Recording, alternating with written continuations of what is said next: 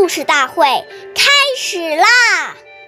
每晚十点，关注《中华少儿故事大会》，一起成为更好的讲述人。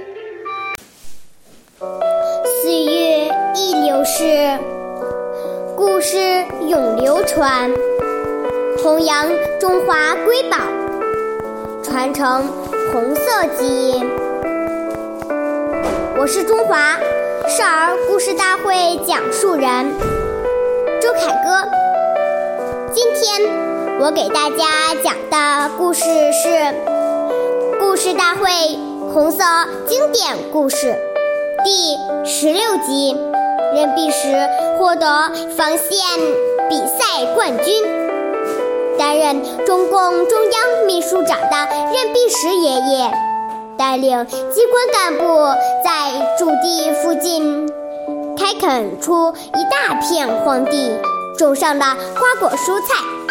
他还以身作则，积极投入于防沙活动，并向三五九旅王震旅长要了一部房车，在工作之余像别人一样盘腿而坐，操起。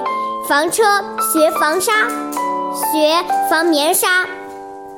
他以坚韧不拔的毅力反复练习，经历了一次又一次的失败，直到累得直不起腰，终于成为一位防沙高手。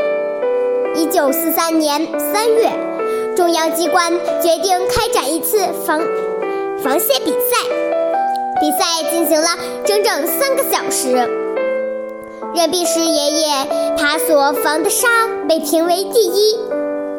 感谢大家收听，关注中华少儿故事大会，一起成为更好的讲述人。我们下期节目再见。